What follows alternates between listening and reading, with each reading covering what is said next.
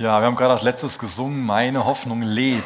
Wir haben also eine lebendige Hoffnung in Jesus Christus und doch ist es so, dass das Lebensgefühl von ganz vielen Menschen sich in den letzten Jahren schon sehr verändert hat. Ich weiß nicht, wie es dir so geht, ähm, ob du grundsätzlich so ein hoffnungsfroher, freudiger, dankbarer Typ bist oder ob du auch zu denjenigen gehörst, so von der Gesamtgesellschaft, da gibt es wohl so Erhebungen, Studien zu, dass sich dieses Lebensgefühl verändert hat. Ich denke, gerade durch die Corona-Krise, durch den schrecklichen Krieg in der Ukraine und auch so die Folgen davon, die in Deutschland ja spürbar werden, also Inflation, tut unserem Geldbeutel weh und vieles andere, ist manch ein Mensch nicht mehr so zuversichtlich und hoffnungsfroh gestimmt. Also was so ein bisschen verloren gegangen ist für manch einen, ist so eine Unbeschwertheit. Vielen Menschen wird so die Zerbrechlichkeit des Lebens bewusster. Und es wird auch immer schwieriger, so diesen Gedanken, dass jeder Mensch mal irgendwann sterben muss und das Leid allgegenwärtig ist, konsequent zu verdrängen. Da sind wir ja schon mal gut drin, dass wir so tun, als ob so den, den Tod und Leid betrifft mich nicht. Aber es betrifft jeden Menschen. Und wir alle suchen deswegen auch nach Hoffnung. Wir alle sind auf der Suche nach Hoffnung. Und der beste Ort, um Hoffnung zu finden, ist das leere Grab, ist die Auferstehung von Jesus Christus. Jesus ist auferstanden und das nimmt uns die Angst vor dem, was, was kommen mag. Das versichert uns so eine vollkommene neue Schöpfung, die auf uns wartet und die auch schon hereingebrochen ist. Ich glaube, wir alle empfinden das, was mit dieser Welt nicht stimmt dass wir nicht für diesen Zustand geschaffen sind und dass die Welt nicht in dem Zustand ist, den Gott eigentlich für diese Welt vorhergesehen hat. Und deswegen träumen wir alle auch ein Stück weit, bewusst oder unbewusst, von einer wesentlich besseren Welt oder von einem besseren Zustand, in dem diese Welt ist. Der Nebukadnezar, der hatte im zweiten Jahr von seiner Regierung auch einen Traum.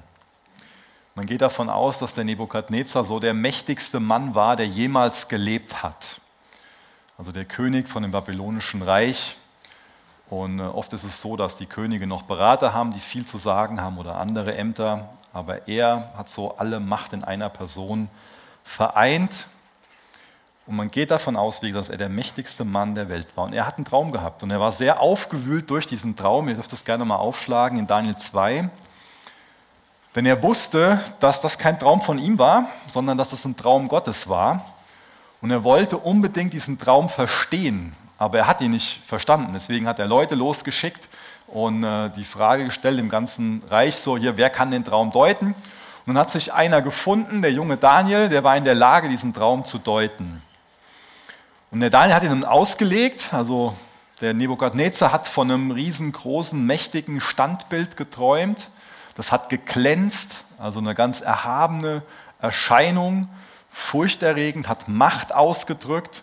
Und dieses Standbild, das bestand aus verschiedenen ähm, Materialien und hatte einen Kopf aus Gold.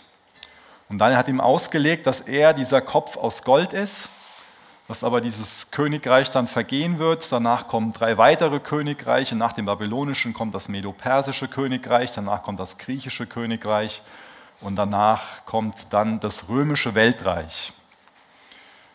Und da hört der Traum nicht auf, sondern da fangen wir jetzt mal an ähm, einzusteigen in Daniel 2, Vers 34. Und generell ermutigt mich das total, und es muss ja klar sein, damals gab es erst das babylonische Reich, die anderen Reiche waren noch nicht zu sehen, aber Gott kennt die Zukunft. Ja? Und Gott offenbart auch ein Stück weit die Zukunft hier und da. Und Daniel, Daniel 2, Vers 34 da lesen wir dann, du schautest, bis ein Stein losbrach, und zwar nicht durch Hände, und das Bild an seinen Füßen aus Eisen und Ton traf und sie zermalmte. Da wurden zugleich das Eisen, der Ton, die Bronze, das Silber und das Gold zermalmt. Und sie wurden wie Spreu aus den Sommertennen, und der Wind führte sie fort. Und es war keinerlei Spur mehr von ihnen zu finden. Und der Stein, der das Bild zerschlagen hatte, wurde zu einem großen Berg und erfüllte die ganze Erde. Was hat das jetzt mit der Auferstehung von Jesus zu tun? Der Stein, der ohne Hände gehauen würde, wurde, der, der trifft diese, diese Füße und zerschmettert das ganze Standbild. Es ist wichtig, dass wir den Kontrast wahrnehmen. Ja? Das ist auf der einen Seite das, was Nebukadnezar so als so mächtig, als so kraftvoll, so, so beständig ähm, sieht. Ich meine, das ist ja auch das Symbol von Gold, von diesen reinen Metallen, bis auf die Füße dann, da wird es ein bisschen instabiler. Das ist seine menschliche Perspektive, dass da so viel Macht ist. Aber dann kommt so ein, ein kleiner Stein ins Rollen und der trifft dieses Standbild, wo der Mensch von glaubt, hier, das ist unsere Kraft, das ist das, was wir geschafft haben, das sind die Weltreiche. Kommt ein kleiner Stein ins Rollen und er trifft das und bringt das zum Einsturz. Mehr noch, es wird zermalmt, es wird so, als ob es es nie vorher gegeben hätte. Und dieser Stein, der ohne Hände gehauen wurde, der also nicht erschaffen wurde, sondern der Gott ist, das steht für den Messias, das steht für Jesus Christus. Es gibt viele Verse im Alten Testament, wo Jesus so als ähm, Stein bezeichnet wird. Gibt es etliche Verse. Und das scheinte ganz klein und machtlos zu sein, dieser, dieser Stein. Halt einfach nur ein Stein. Aber er bringt all diese stolzen Weltreiche, diese Repräsentanten des Bösen, diese Repräsentanten der Unterdrückung zu Fall und wird es so machen, als ob sie nie da gewesen wären. Und dann ist interessant, dass es ähm, ein bisschen später, 40 Jahre später und auch ein bisschen später in, in, in den Kapiteln, ähm, hat Daniel eine Vision. Und äh, er träumt von der gleichen Abfolge von Reichen, wie Nebukadnezar zuvor geträumt hat. Und Nebukadnezar hat so die Sicht des Menschen, wie gesagt, diese, diese Größe, dieses Erhaben, das seht, was wir für ein Reich geschaffen haben. Und Daniel träumt diesen Traum aus der Sicht Gottes und er sieht nur wilde Tiere vor sich. Also finanzielle, militärische und auch politische Machtlosigkeit, die sollte uns nie wirklich in der Tiefe entmutigen, sondern Gott wirkt aus kleinen Anfängen. Er wirkt auch aus großer Schwäche heraus wenn wir uns an Karfreitag erinnert, aus welcher Schwäche heraus er gewirkt hat. Aber er wirkt. Und wir haben eine nicht klein zu kriegende Hoffnung. Ich finde auch dieses Bild ähm, oder diese wahre Begebenheit auch, aber auch die Symbolik in der Geschichte von David und Goliath so stark. Ja, da ist dieser Riese und dieser kleine Hirtenjunge und ein kleiner Stein, der auf die Reise gesandt wird und den großen Riesen, der Gott verhöhnt hat, zu Fall bringt. Manch einer beschreibt es so, dass wir jetzt in so einem neuen Zeitalter der Angst leben. Viele Menschen empfinden das als Hoffnungskrise, wo wir gerade durchgehen. Ich denke, vielen Menschen wurde so in den letzten Jahren im Westen die Hoffnung genommen, dass es ähm, immer weiter, immer höher, immer besser geht, so nach dem Motto. Ja? Also die Hoffnung genommen, dass die Kinder von ihren Eltern immer eine bessere Welt ähm, in Empfang nehmen. Also immer mehr Wohlstand, mehr Gesundheit, immer eine ständige Fortentwicklung. Und ich glaube, der Zahn wird uns gerade gezogen. Wird nicht alles schlechter, bestimmt nicht. Aber der, der Zahn, dass es immer besser geht durch das, was wir Menschen erreichen, der wird uns gerade gezogen. Man meint es so, dass jede Generation so eine größere Sicherheit von ihren Eltern erbt, dass sie mehr Freiheit von ihren Eltern erbt, dass sie auch so einen wachsenden Wohlstand immer wieder mitbekommt. Aber das war eine Illusion, eine große Illusion, dass jede neue Generation so eine quasi bessere Welt vorfinden würde. 1989 endete ja der Kalte Krieg und da hat sich so die Angst vor einem Weltenbrand gelegt. Und da hat so ganz neu ein Zeitalter der Hoffnung angefangen. Ganz viele Dinge wurden entwickelt, ganz viel Wohlstand wurde geschaffen, so auch beflügelt durch Globalisierung, durch Kapitalismus. Und man meinte, jetzt ist endlich das Zeitalter der Angst vorbei. Dieser kalte Krieg, diese Bedrohung und dann noch viel ja, wo, wo man viel mehr äh, Kontakt mit Menschen hatte, die den Zweiten Weltkrieg erlebt haben. Und meinte, jetzt wird alles besser. Und das hat auch circa 30 Jahre angehalten, dieses Denken so. Jetzt schaffen wir uns das Paradies auf Erden. Was viele für sich so klar benannt haben, aber das war schon auch das, was die Wissenschaft uns auch versprochen hat. Jetzt schaffen wir Menschen uns das Paradies auf Erden. Wir schaffen das. Wir sind die Größten. Ja? Wir sind die Tollsten. Und vor allen Dingen, wer braucht schon Gott? Der Glaube an Gott ist ja überholt. Wir machen alles besser und größer. Und ich glaube, diese 30 Jahre, das war ein extremer neuer Turmbau zu Babel. Und der Turm, der fängt gerade mächtig an zu wanken. Ich finde das interessant, in 2015 hat der Yuval Noah Harari einen Bestseller veröffentlicht mit dem Titel Homo Deus. Und ich lese mal einen Abschnitt vor ähm, aus diesem Buch. Doch am Morgen des dritten Jahrtausends wacht die Menschheit auf und macht eine erstaunliche Feststellung. Die meisten Menschen denken selten daran, doch in den letzten Jahrzehnten ist es uns gelungen, Hunger, Krankheit und Krieg im Zaum zu halten. Natürlich sind diese Probleme nicht vollständig gelöst, aber was einmal unbegreifliche und unkontrollierbare Kräfte der Natur waren, sind jetzt Herausforderungen, die sich bewältigen lassen. Wir müssen zu keinem Gott oder Heiligen mehr beten, um davor bewahrt zu werden. Wir wissen ziemlich genau, was zu tun ist, um Hunger, Krankheit und Krieg zu verhindern. Und in der Regel gelingt uns das auch. Das ist seine Meinung also, dass Menschen nur nach Gott fragen, weil sie die Natur da außen nicht kontrollieren können. Aber jetzt haben wir uns ja so weiterentwickelt, jetzt haben wir das alles im Griff. Hunger und Kriege kriegen wir Menschen alles gut auf die Reihe. Ja? Corona kriegen wir prima auf die Reihe, Putin kriegen wir prima auf die Reihe, haben wir alles im Griff. Wir erschaffen uns das Paradies auf Erden, ganz klar. Aber dieser Titel von diesem Buch, Homo Deus, der fasst das ja ganz gut zusammen, was viele Menschen für sich meinen und wovon auch wir vielleicht schon mal mehr beeinflusst sind, als wir glauben. Homo Deus, also der Mensch wird selbst zu Gott. Der Mensch stellt sich an Gottes Stelle. Wozu brauchen wir denn Gott? Wir schaffen das selbst. Das ist für viele so eine Einstellung im Herzen.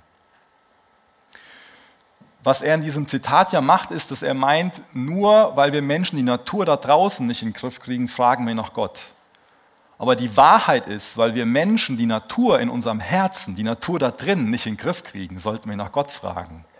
Weil das ist das wirkliche Problem. Das wirkliche Problem ist nicht die Natur da draußen, sondern das wirkliche Problem ist die Natur hier drin, unser sündiges Herz. Weil diese Natur bekommt keiner von uns dauerhaft in den Griff. Und deswegen sollten wir uns an Gott wenden, weil er uns dabei helfen wird, diese Natur in den Griff zu bekommen, in dem Sinn, dass er uns ein neues Herz gibt und eine neue Schöpfung in uns anfängt. Die größte Bedrohung unsere Hoffnung auf eine bessere Welt, die kommt nicht von der Natur da draußen, sondern kommt von den bösen Dingen in unserem Herzen, weil da ständig was Neues hervorbricht. Und die Wissenschaft, die ist nicht dazu imstande, das Böse in unserem Herzen in den Griff zu bekommen oder auszulöschen, sondern die liefert uns nur noch neue Werkzeuge.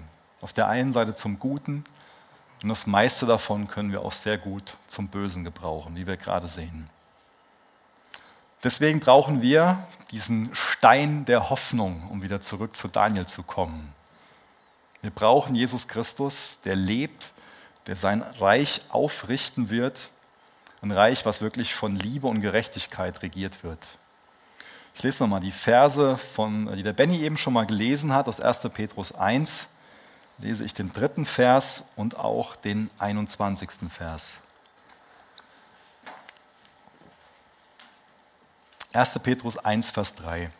Gepriesen sei Gott, der Vater unseres Herrn Jesus Christus. In seinem großen Erbarmen hat er uns durch die Auferstehung Jesu Christi von den Toten ein neues Leben geschenkt. Wir sind von neuem geboren und haben jetzt eine sichere Hoffnung. Durch ihn, Vers 21, durch ihn habt ihr zum Glauben an Gott gefunden der ihn von den Toten auferweckt und ihm Macht und Herrlichkeit verliehen hat. Und deshalb ruht jetzt euer Vertrauen und eure Hoffnung auf Gott. Hast du diese sichere Hoffnung? Ruht jetzt dein Vertrauen und deine Hoffnung wirklich auf Gott? Es ist wichtig, darüber nachzudenken. Es ist nämlich wirklich eine sichere Hoffnung die Zukunftshoffnung, die wir als Christen teilen, die ist deswegen so unerschütterlich, weil sie eben nicht von der Wissenschaft abhängig ist. Auch weil sie nicht von einem Fortschritt abhängig ist. Auch weil sie nicht von unserem Miteinander abhängig ist, sondern weil sie von Gott alleine abhängig ist. Und er ist zuverlässig. Also weil Gott zuverlässig ist, ist unsere Hoffnung zuverlässig. Das ist eine sichere Hoffnung. Jesus ist wirklich wahrhaftig die Auferstehung und das Leben. Das haben wir bestimmt nicht immer so im Blick, wie wir das im Blick haben sollten. Das kann uns schon mal sehr entmutigen, wenn wir uns so umschauen und wir nehmen ganz viel von diesem glänzenden, großen, erhabenen Standbild wahr und wir sehen wenig von dem Stein, der sich dann verwandelt in einen Berg, der über die ganze Erde geht. Wir sehen viel alte, gefallene Schöpfung und sehen nur hier und da so kleine Pflänzchen, die am Aufkeimen sind und die uns Aufschluss über die neue Schöpfung geben. Das kann uns sehr entmutigen. Und deswegen sollten wir uns auf das fokussieren, wo die neue Schöpfung am Aufkeimen ist. Es gibt ja schon mal so einen Einwand gegen den Glauben an Gott. Ja, so, wenn Gott wirklich existiert, warum kümmert er sich dann nicht um all das Böse? Warum kümmert er sich dann nicht um all das Leid in der Welt? Warum schafft er nicht einfach die ganzen Kriege ab, den Hunger, den Kindesmissbrauch und was man alles sonst noch so anfügen, anfügen könnte? Aber wenn wir so denken, dann übersehen wir was ganz Entscheidendes. Dann übersehen wir nämlich, dass das Grab leer ist. Dass Gott was getan hat, dass er nämlich seinen Sohn aus den Toten ins Leben zurückgeholt hat. Ihn uns als Erlöser vorstellt, als lebendige Hoffnung, als sichere Hoffnung. Denn damals ist nur der Tod im Grab geblieben und Jesus ist auferstanden und der Tod starb und Jesus ist auferstanden. Ich lese noch zwei Verse vor. Zum einen aus 1. Korinther 15, Vers 20, da lesen wir, doch es verhält sich ja ganz anders. Christus ist von den Toten auferstanden. Er ist der Erste. Das ist ein ganz, ganz wichtiges Wort, weil, weil das im Endeffekt eine Bildsprache ist. Geht es gleich drum. Er ist der Erste, den Gott auferweckt hat. Und seine Auferstehung gibt uns die Gewähr, dass auch die, die im Glauben an ihn gestorben sind, auferstehen werden. Ich springe ein bisschen zurück zu Römer 8, lese ich den 23. Vers. Und da sind nur zwei Beispiele, wo es mir darum geht, zu erklären, dass ähm, mit der Auferstehung von Jesus was ganz radikal Neues angefangen hat. Hier wurde jetzt der Begriff Erste verwendet. Es geht auch um Erstlingsfrucht. Es geht ähm, darum, dass wir auch den, den, die, Erlösung und den Geist Gottes als ein Unterpfand, also als eine Anzahlung der Erlösung empfangen haben. Und das ist wichtig, das, das zu verstehen. Römer 8, Vers 23. Und sogar wir, denen Gott doch bereits seinen Geist gegeben hat, den ersten Teil des künftigen Erbes. Sogar wir seufzen innerlich noch, weil die volle Verwirklichung dessen noch aussteht, wozu wir als Gottes Söhne und Töchter bestimmt sind. Wir warten darauf, dass auch unser Körper erlöst wird. Also mit der Auferstehung, das ist ganz entscheidend, das zu verstehen, mit der Auferstehung bricht also eine neue Schöpfung heran. Jesus ist der Erste. Er ist die Erstlingsfrucht. Der Geist ist das Unterpfand, ist die Anzahlung. Und das ist wichtig, dass wir verstehen, wenn wir Christus als den sehen, als, als die Erstlingsfrucht auch, das macht ja Appetit auf mehr. Wenn wir den Geist bekommen als eine Anzahlung, dann haben wir eine Zusicherung, da kommt auch noch der Rest. Also da ist was hereingebrochen, da ist ein Stein ins Rollen gekommen, der das umsetzt, was da beschrieben wurde in, in diesem Traum. Das ist unsere Hoffnung. Da hat also schon eine neue Welt, eine neue Schöpfung angefangen. Das ist also so die erste Rate des kommenden Triumphs. Und es steht ein Neuanfang für die ganze Welt an. Und das finde ich interessant. Ihr könnt gerne mal auch Johannes 20 aufschlagen. Wir können Johannes 20 einfach nur so mit unseren westlichen Augen lesen. Oder wenn wir wirklich das Alte Testament kennen oder wenn wir das mit jüdischen Augen lesen, dann sehen wir, dass es da eine ganz starke Parallele auf den ersten Seiten der Bibeln gibt. Nämlich das Ziel von dem Johannes ist, dass er mit der Auferstehung klar machen will, dass es sich um eine Neuschöpfung, den Anfang der Neuschöpfung von der Erde handelt. Das ist ganz spannend, dass er da ähm, immer wieder betont, so diesen ersten Tag der Woche in dem ersten Versen, auch Vers 19. Und dass es ihm auch wichtig ist, das zu erwähnen, dass es da noch finster war. Und dann, als Maria zum Grab kommt, ähm, also als Maria zum Grab, ist es noch finster und dann ähm, später im Verlauf des Textes, dann sendet Jesus seine Jünger aus und er macht etwas ganz, ganz Besonderes. Vers 21 dann, und als er dies gesagt hatte, hauchte er sie an und spricht zu ihnen, empfangt den Heiligen Geist. Und sofort ist die Parallele da zu den ersten Seiten der Bibel, wo es am Anfang finster war, wo dann aber die, die, das Licht die Finsternis vertreibt am ersten Tag der Schöpfung. Und dann auch diese, diese starke Parallele, ich meine, äh, Gott hat in Adam gehaucht, hat ihn zum Leben erweckt. Und das ist jetzt die Parallele wiederum, dass Jesus in seine Jünger haucht und sie zu einer neuen Schöpfung macht, damit sie diesen Anbruch der neuen Schöpfung verkünden. Das ist, das ist das, was durch den Geist Gottes geschieht. Wir werden Teil von Gottes neuer Schöpfung und haben den Auftrag, so den Anbruch der neuen Schöpfung zu verkünden. Deswegen bezeichnet sich Jesus auch als den zweiten Adam, der die neue Schöpfung dann einläutet. In der Offenbarung wird Jesus auch Anfang der Schöpfung Gottes genannt. Das bezieht sich auf den Anfang der Neuschöpfung. Jesus ist das Wort Gottes, durch das diese Welt geschaffen wurde. Und durch seinen Tod und durch seine Auferstehung bricht diese neue Schöpfung an. Das verdeutlicht gerade auch Johannes 20.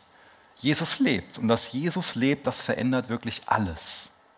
Also das ist wirklich dieser fröhliche, dieser unglaublich fröhliche Anfang von Gottes neuer Schöpfung.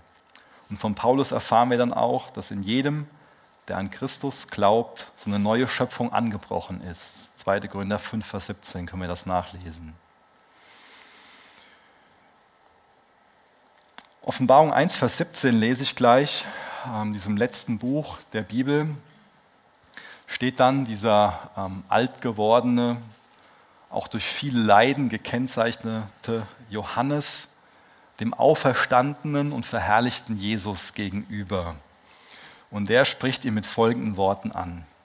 Fürchte dich nicht. Ich bin der Erste und der Letzte und der Lebendige. Ich war tot und siehe, ich bin lebendig von Ewigkeit zu Ewigkeit und habe die Schlüssel des Todes und des Hades. Was für ein gewaltiges Bild. Was für ein Trost das für ihn gewesen sein muss. Ja, er ist in keinen leichten Umständen, so ähm, im Exil, gefangen. Aber Jesus begegnet ihm. Und dieser allmächtige und verherrlichte König Jesus er lebt nicht nur, sondern er lebt für dich, vielmehr er will für dich leben. Jetzt und in alle Ewigkeit. Er erhält und er trägt dich mit seiner Gegenwart. Er will dich durch seinen Geist leiten und führen. Er will dich schützen und verteidigen mit seinem Wort. Das ist die Realität, die wir jetzt schon so im Glauben ergreifen dürfen. Und ich denke, gerade dann, wenn wir uns so verloren fühlen, wenn wir uns ja, so scheinbar in einer ausweglosen Situation ähm, befinden, wenn sich alles so anfühlt, als ob so Krankheit, Verletzung und Tod das letzte Wort haben. Also wenn so Ängste und Sorgen unser Herz plagen, ich glaube, gerade dann brauchen wir diesen Blick. Gerade dann müssen wir das ganz neu hören. Fürchte dich nicht. Ich bin der Erste und der Letzte und der Lebendige. Und ich war tot und siehe, ich bin lebendig von Ewigkeit zu Ewigkeit und habe die Schlüssel des Todes und des Hades. Gerade in so Momenten brauchen wir diesen Blick auf ihn. Und ich glaube, gerade in der Art und Weise will uns Jesus auch heute Morgen begegnen und uns das zusprechen. Der Martin Luther, der ist ja auch dafür bekannt, dass er sehr von so inneren Kämpfen geplagt war. Und es ist auch ein heftiger Dienst, den er hatte, eine ganz, eine ganz außergewöhnliche Berufung, so ganz neu aus Gottes Wort zu erkennen, dass die Gnade alles verändert, dass Jesus auferstanden ist, dass er stellvertretend am Kreuz gestorben ist und dann dieser wichtige Dienst, die Bibel in die deutsche Sprache zu übersetzen. Da waren ganz viele Kämpfe, ganz viele herausfordernde Momente in seinem Leben. Und äh, ich denke, wir können viel von ihm lernen. Und eine Sache, was er gemacht hat, gerade dann, wenn er herausgefordert war, hat er oft ganz laut Vivid gerufen. Also er lebt. Oder er ist hergegangen und hat das mit Kreide auf, den, auf seinen Tisch geschrieben oder auch an die Wände und an die Tür. Und ich finde das eine ganz tolle Praxis, dass er das immer wieder so vor Augen sehen musste, weil uns das oft übermannt. Auch so ein Luther hat das oft übermannt, dass er das nicht vor Augen hatte. Aber da war es so wichtig, dass er sich das selbst gepredigt hat. Und ich glaube, für uns ist es wichtig, dass wir uns das selbst predigen und dann gerade, wenn wir herausgefordert sind, uns ganz neu daran erinnern, Vivid, er lebt, Jesus lebt. Und das verändert alles. Es verändert alles. Und deswegen ähm, hat Luther es auch für sich so formuliert, wenn mein Erlöser lebt, dann habe ich Grund zu hoffen, dann habe ich Grund zu glauben dann habe ich Grund zu jubeln. Dann habe ich Grund, alle Angst und Furcht hinter mir zu lassen. Also Ostern ist nicht das Ende, vielmehr Karfreitag ist nicht das Ende, sondern Ostern, die Auferstehung ist wirklich der Anfang der neuen Schöpfung. Der Anfang der neuen Schöpfung. Siehst du das hereinbrechen, diese neue Schöpfung? Die ganze Schöpfung seufzt momentan. Sie wartet auf Wiederherstellung. Aber wir haben das unterfand, dass die Anzahlung, den Heiligen Geist, den haben wir. Das macht uns Geschmack, das macht uns Hunger auf, auf mehr. Wir haben Sehnsucht nach mehr. Ich glaube, wenn wir alle ehrlich sind, uns ist oft das leere Grab nicht genug, sondern wir wollen, dass, dass die Neuschöpfung vollendet ist. Dass es einen neuen Himmel, eine neue Erde gibt, Jesus im Zentrum ist und wir ihn in Ewigkeit anbeten. Aber bis dahin ist noch ein bisschen zu warten. Und wenn wir uns umsehen, wenn wir nach hinten blicken und wir sehen, wie treu Jesus seinen Erlösungsplan umsetzt, dann haben wir nur Grund dazu, ihm dankbar zu sein, unser Vertrauen auf ihn zu setzen. Und deswegen sollten wir uns nicht von Sorgen übermannen lassen, dass wir verzweifeln, sondern deswegen sollten wir sehen, was für eine neue Schöpfung hereingebrochen ist und darauf vertrauen, dass Jesus lebt und unserer Seele das immer wieder neu predigen. Er lebt, er ist lebendig. Also ist das offene Grab, das leere Grab immer wieder auch für uns auch so eine, so eine Einladung, Gottes Plan zu vertrauen, auszuharren, geduldig zu sein und die Zeit wirklich auch zu nutzen. Bist du dabei, Gottes Plan zu vertrauen? Ist dir bewusst, dass wenn du ein wiedergeborener Christ bist, Jesus in dich gehaucht hat, dass deine eine Neuschöpfung in deinem Herzen angefangen hat und dass du dazu bevollmächtigt wurdest und auch beauftragt wurdest, dass du ein Bote von dieser neuen Schöpfung bist, dass du das Evangelium weitertragen kannst. Ist dir das klar und sagst du, das ist das, wo sich mein Leben drum drehen soll? Weil wie kann sich denn unser Leben einfach nur um, um mehr Geld und mehr Gesundheit und mehr Sicherheit und mehr ähm, Freiheit, die ich für mich nutzen will, drehen, wenn wir meinen, Jesus ist auferstanden? Weil wenn Jesus auferstanden ist, dann muss es sich doch in unserem Leben in erster Linie nur um ihn drehen, oder? Dann können wir doch keine lauen Christen mehr sein. Wie, wie, wie lässt sich das vereinbaren? Wie kann ich ein lauer Christ sein und irgendwie gleichförmig der Welt leben, meine Gedanken nur auf irdische Sachen, an irdische Sachen hängen? Es geht nur um, um, um im Job weiterkommen und, und Häusle bauen oder irgendwas, wie wir hier unser eigenes Reich auf der Erde bauen wollen und meinen, ja, das Grab ist leer, Jesus ist auferstanden. Weil wenn Jesus auferstanden ist, das ändert alles. Dann dreht sich um ihn. Dann dreht sich um die Neuschöpfung. Dann dreht sich um die Erlösung dann dreht sich darum, Gemeinschaft mit ihm zu haben und in der Gemeinschaft mit ihm befähigt zu werden, zugerüstet zu werden, immer neue Kraft zu bekommen, um dieses Evangelium weiterzugeben. Wir bleiben nochmal in der Offenbarung, Offenbarung 3, Vers 20, das ist ein Vers für Christen, das ist ein Brief an eine Gemeinde, vielmehr ein Brief an Menschen, die meinen, dass sie Christen sind. Und da lesen wir in Vers 20, merkst du nicht, dass ich vor der Tür stehe und anklopfe? Ja, das sagt Jesus Christus. Merkst du nicht, dass ich vor der Tür stehe und anklopfe? Wer meine Stimme hört und mir öffnet, zu dem werde ich hineingehen. Und wir werden miteinander essen. Ich mit ihm und er mit mir. Jesus steht da und er klopft an. Ist er bei dir wirklich im Herzen? Lebst du diese Gemeinschaft oder hast du innerlich diese Gemeinschaft verlassen? Bist lau geworden? Lebst für andere Dinge? Versuchst du ein eigenes Königreich auf der Erde zu bauen? Du eher so diesen Blick so, ach, das Standbild hier ist so groß und mächtig. Wie, wie, wie lebst du? Auf was vertraust du? Auf was setzt du? Setzt du dein Vertrauen auf Jesus und lebst dadurch für die neue Schöpfung, für das, was schon hereingebrochen ist? Gehört dein Herz wirklich Jesus? Lebst du aus der Gemeinschaft mit Jesus? Machst du wirklich ganze Sache mit Jesus?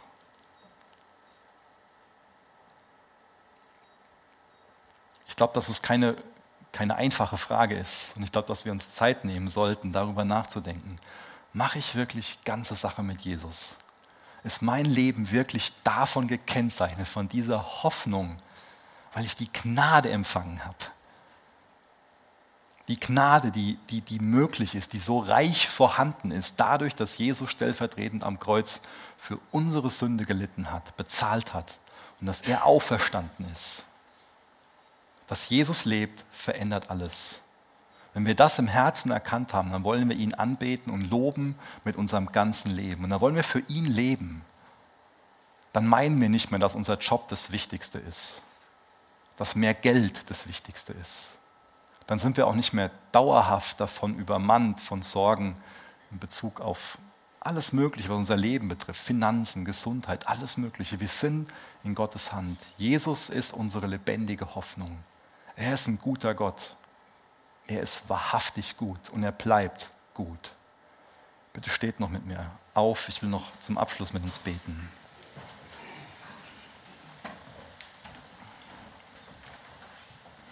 Jesus, danke, dass du uns zurufst, hier bin ich, lass mich rein.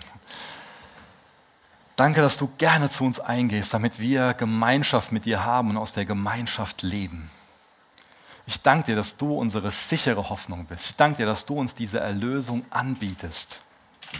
Ich danke dir, dass du deine Pläne umsetzen wirst. Und ich danke dir, dass wir dir vertrauen dürfen, dass du am Werk bist.